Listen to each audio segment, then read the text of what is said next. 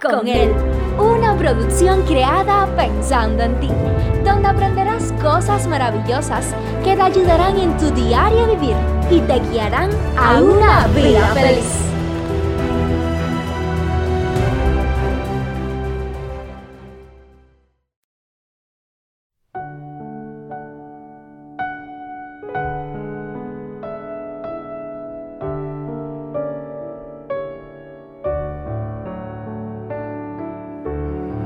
Frente a tantas dificultades y problemas que vivimos, es posible que muchos se pregunten, ¿cómo podemos mantener la esperanza viva en un mundo lleno de guerra, hambre, violencias, enfermedades? ¿Cómo puedo mantener la esperanza viva cuando no tengo trabajo, cuando no tengo para traer provisión a casa? ¿Cómo puedo mantener la esperanza viva cuando el médico ha dado un diagnóstico desfavorable? ¿Cómo puedo tener la esperanza viva cuando todo parece ir a la quiebra, cuando el matrimonio está destruyéndose, cuando el hogar está todo virado cabeza hacia abajo? ¿Cómo podemos mantener la esperanza viva? ¿Qué nos dice la ciencia? ¿Qué nos dice la Biblia al respecto? Tanto la ciencia como la Biblia ofrecen perspectivas y consejos para mantener la esperanza en medio de un mundo desafiante. Podemos aprender, podemos aprender mucho de lo que se nos ofrece. No tenemos por qué desesperarnos, no tenemos por qué quedarnos atascado allí hundido en el mismo hoyo Quisiéramos que siempre la vida fuera ascendente, pero sabemos que no es así. A veces tiene altos y bajos. A veces estamos de pie, otras veces estamos sentados, otras veces caemos al suelo.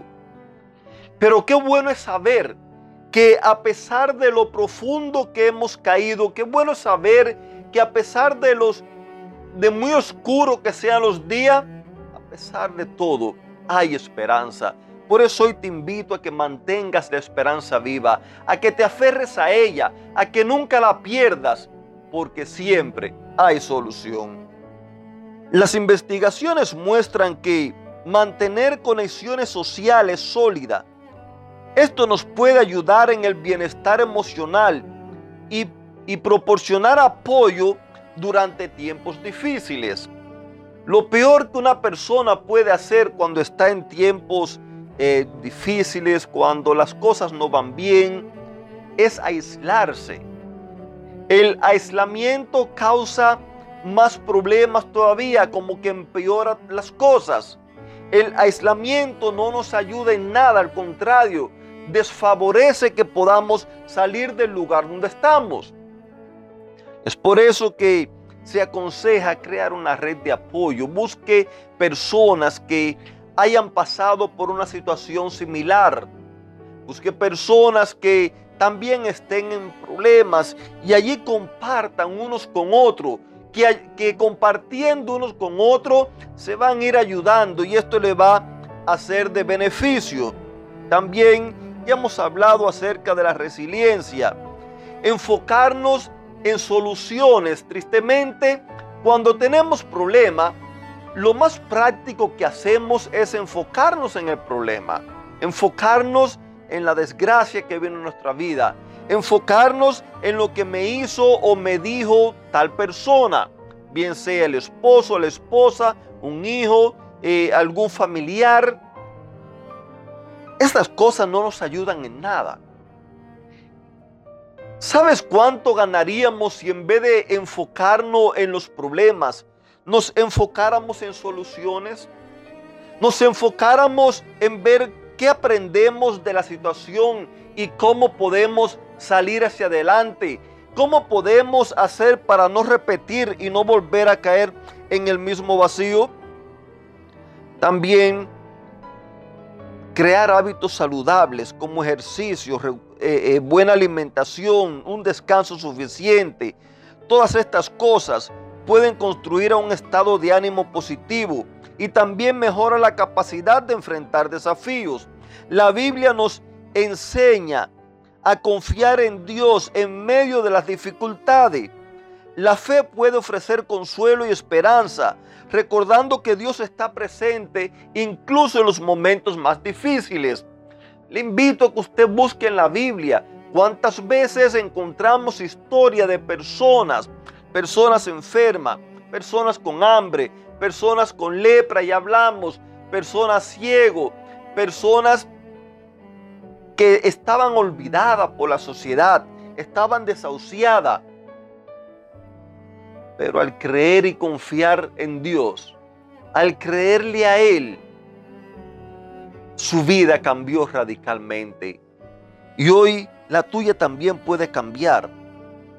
No importa el problema que estés pasando. Deja de mirar, de concentrarte en el problema y concéntrate en buscar a Dios. Por muchos años tuve algún problema en el que pasaba día y noche pensando, meditando, enfocado en el problema y honestamente nunca pude resolverlo. Pero cuando dejé de mirar el problema, cambié la vista, la puse en Dios, conversé con Él, le entregué el problema a Él, le entregué mi vida a Él.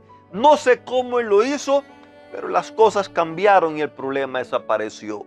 Por eso es que lo invito. Lo invito a que cambie la vista. Lo invito a que aprenda a confiar en Dios. Lo invito para que usted le cuente a Él su vida, le lleve a Él todos sus problemas, le lleve todas sus cosas. Es posible que usted diga, yo no me lo merezco. Es posible que usted piense, quizás por su pasado, por la forma de ser, por lo que hizo, que no lo merece. Permítame decirle, Dios está con los brazos abiertos, esperando a que usted vaya a Él, a que usted le dé la oportunidad. Si usted no quiere ir a Él, pero por lo menos que le dé la oportunidad que Él venga a usted, que lo reciba, que, que, le permita ser su amigo. Él está dispuesto a curar su dolor, Él está dispuesto a acompañarte en medio de la soledad, Él está dispuesto a, a quitar la oscuridad de tu vida y llenarla de luz. Él está dispuesto a sanarte, a transformarte. Él está dispuesto a devolverte esa vida abundante que Él quiere que puedas vivir en la, Biblia. También se nos exhorta y se nos ofrece perdón y gracia para liberarnos de esas cargas emocionales que, nos acaban, que nos destruyen, que nos impiden poder avanzar. La Biblia habla acerca del propósito y significado de la vida. Esto nos brinda consuelo, nos brinda esperanza. Recuerden ustedes aquel verso que vimos ya algunas semanas atrás, verso que encontramos en Jeremías 29, 11, el verso que venía desde la torre de control, donde Dios dice, yo sé los mensajes, o yo sé los pensamientos que tengo para ti. Los pensamientos son pensamientos de paz, pensamientos de bienestar, pensamientos buenos para darte un futuro feliz, para darte un futuro lleno de esperanza. Es posible que hoy tú lo veas todo oscuro. Es posible que veas que no hay esperanza, que no hay solución, que no hay salida. Pero aférrate, reclámale a Dios eso.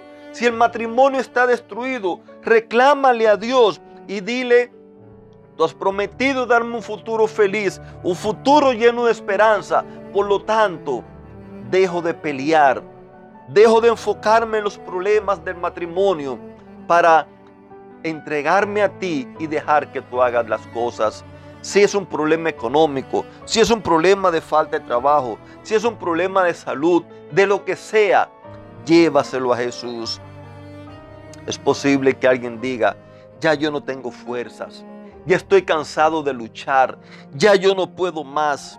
En el libro de Filipenses capítulo 4, verso 13, Dice, a todo puedo hacerle frente gracias a Cristo que me fortalece. Es posible que tú no tengas fuerza, como yo tampoco, pero Cristo sí tiene las fuerzas y apoyado en Él, aun si no puedes caminar, Él ha prometido cargarte en sus brazos, llevarte con Él, porque Él quiere que tú vivas y goces de una vida abundante, una vida feliz y recuerda, eso se logra viviéndola con Él. Te mando un fuerte abrazo, que tengas un lindo y bendecido día, que la paz de Dios sea contigo, que Dios te bendiga.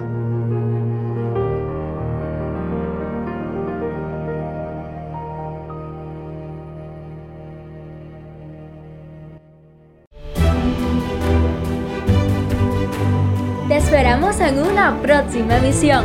Recuerda que nos puedes encontrar en nuestras plataformas digitales iBots, Anchor y Facebook bajo el título Vívela con Él. Que la paz, el gozo y la bendición de Dios sean contigo.